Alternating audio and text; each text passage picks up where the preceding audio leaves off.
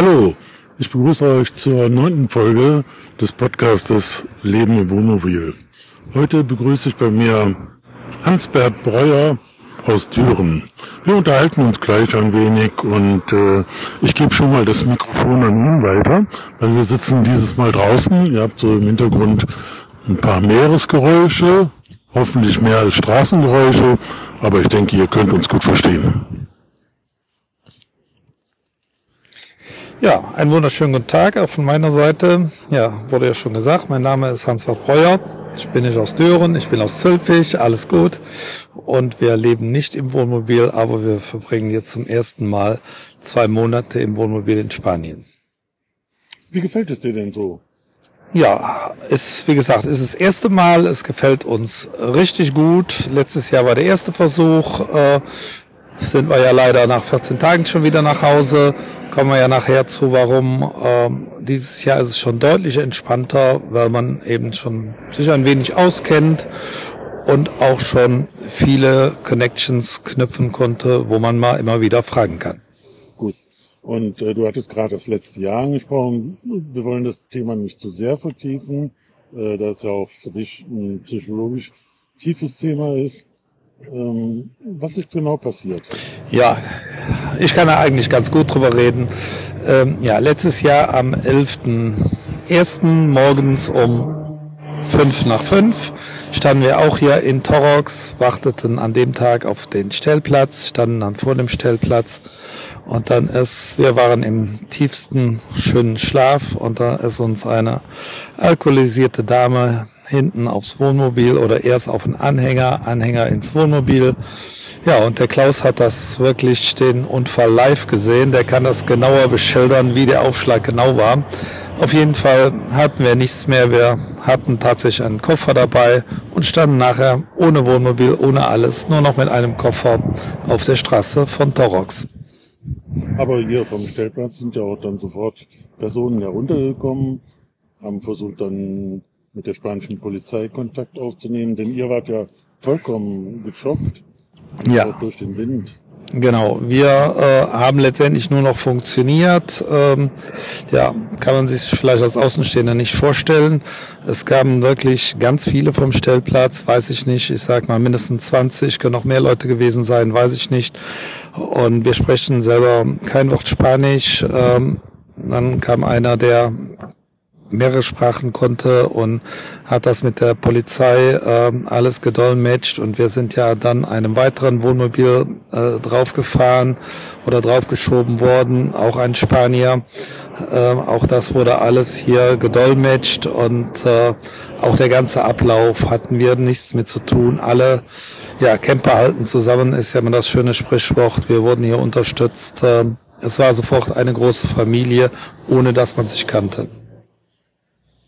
Und ähm, jetzt ein Jahr später, ihr seid dann hier nach Torx gekommen, so mit welchem Hintergrund? Das ist ja, Ja, das nicht war, üblich. nein, äh, das war nicht üblich. Also wir sind dann noch zwei Tage hier geblieben, haben hier im Motel gewohnt, äh, ähm, um noch einige Sachen zu klären, sind dann nach Hause geflogen und das wissen hier vom Stellplatz letztendlich ganz wenige. Dann hat äh, eine Familie aus Karlsruhe, die hat uns dann eine WhatsApp geschrieben. Wir steigen in Frankfurt aus dem Flughafen und dann steht dann in der WhatsApp, äh, wir haben gerade beschlossen, nächstes Jahr am 11.01. feiern wir hier euren zweiten Geburtstag. Und das war für uns Ansporn genug, wieder nach Torx zu kommen. Und das waren in dem Fall, der? Regina und Rainer waren das. Regina und Rainer. Ah ja, stimmt, die waren, waren ja auch vor kurzem hier und ihr habt dann auch vor drei Tagen Ja, genau am 11.01. haben wir dann tatsächlich hier eine große Kaffeerunde gemacht. Äh, weiß ich nicht, auf jeden Fall alle, die letztes Jahr dabei waren, waren dieses Jahr auch dabei. Es war eine richtig nette Geburtstagsfeier. Zuerst mit Kaffee und Kuchen, nachher was Sekt und Bierchen. Es war eine richtig lustige Runde, dass wir uns alle wiedergesehen haben. Und vor allen Dingen gesund. Ja, das ist doch am schönsten. Aber jetzt so für die Zukunft, was habt ihr jetzt für Ziele oder beziehungsweise was macht ihr jetzt in den vier, sechs Wochen, die ihr hier seid? Ja, wir ähm, hier das ist jetzt glaube ich der vierte Haltepunkt hier in Torox. Ähm, hier bleiben wir jetzt äh, noch äh, ein paar Tage stehen. reisen dann weiter nach Gibraltar, wollen uns dann, wissen wir nicht genau, ähm, zwei äh, bis drei Tage äh, Gibraltar anschauen und wollen dann weiter nach TTT, äh, wie heißt es wieder, nach ähm, Sevilla? Nein, nicht nach Sevilla, sondern ja, nach Tarifa. Nach Tarifa. Ich äh, komme nie auf den Namen. Ja, da wollen wir dann äh, noch hin, weil das wohl auch sehr sehenswert ist. Und danach wollen wir dann in kleinen Schritten die Rückreise antreten. Almeira wollen wir dann an, äh, Almaria äh, wollen wir dann anhalten.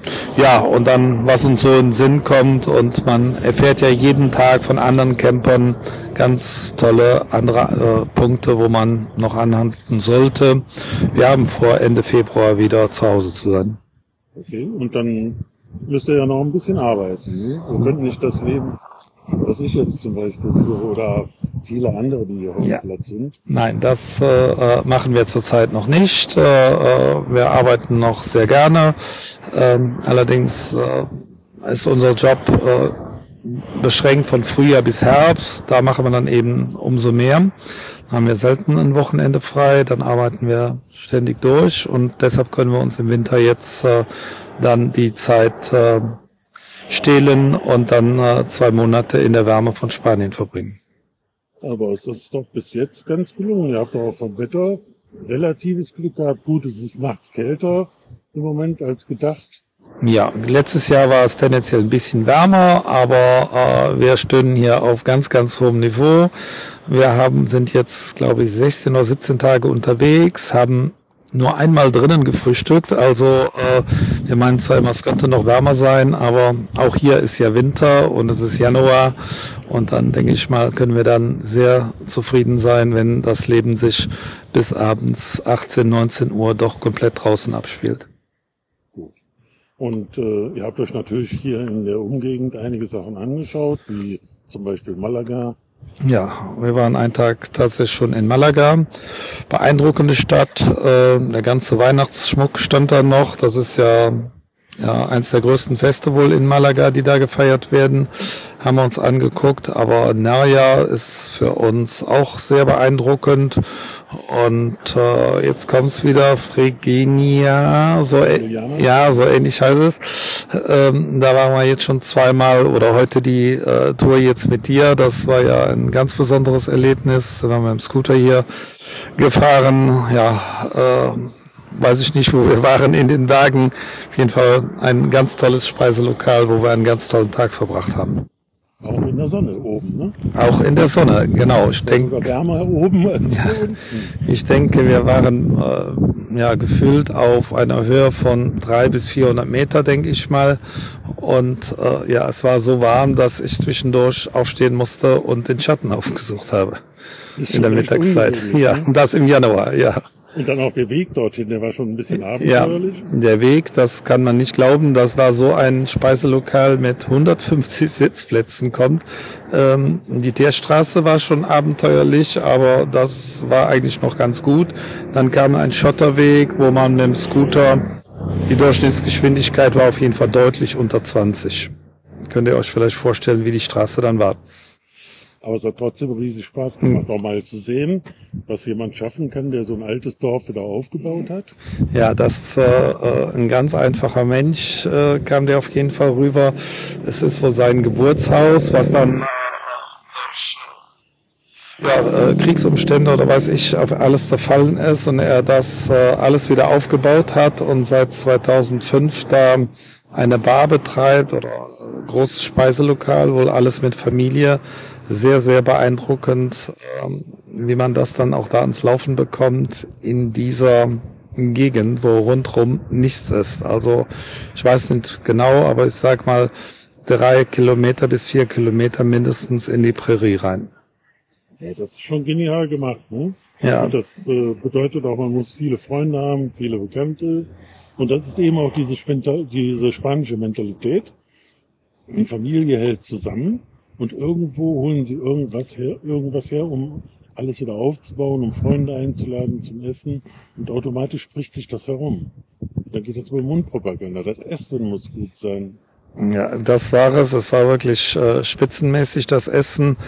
Aber der Chef ist auch, äh, glaube ich, das große Zugpferd. Er ist total bodenständig und es war ihm selbst noch wichtig, bei so einem Lokal unsere Flasche Olivenöl zu verkaufen, was bei ihm wahrscheinlich gar nicht mehr nötig ist. Aber daran konnte man merken, äh, wie er dieses Dorf äh, aufgebaut hat und dass das mit viel mühseliger Kleinarbeit äh, geschehen ist. Er hat da jetzt ein kleines Hotel, Ferienwohnungen, die leben wohl auch da und wie gesagt, das Lokal, äh, 150 Sitzplätze, äh, alles nur vom Feinsten.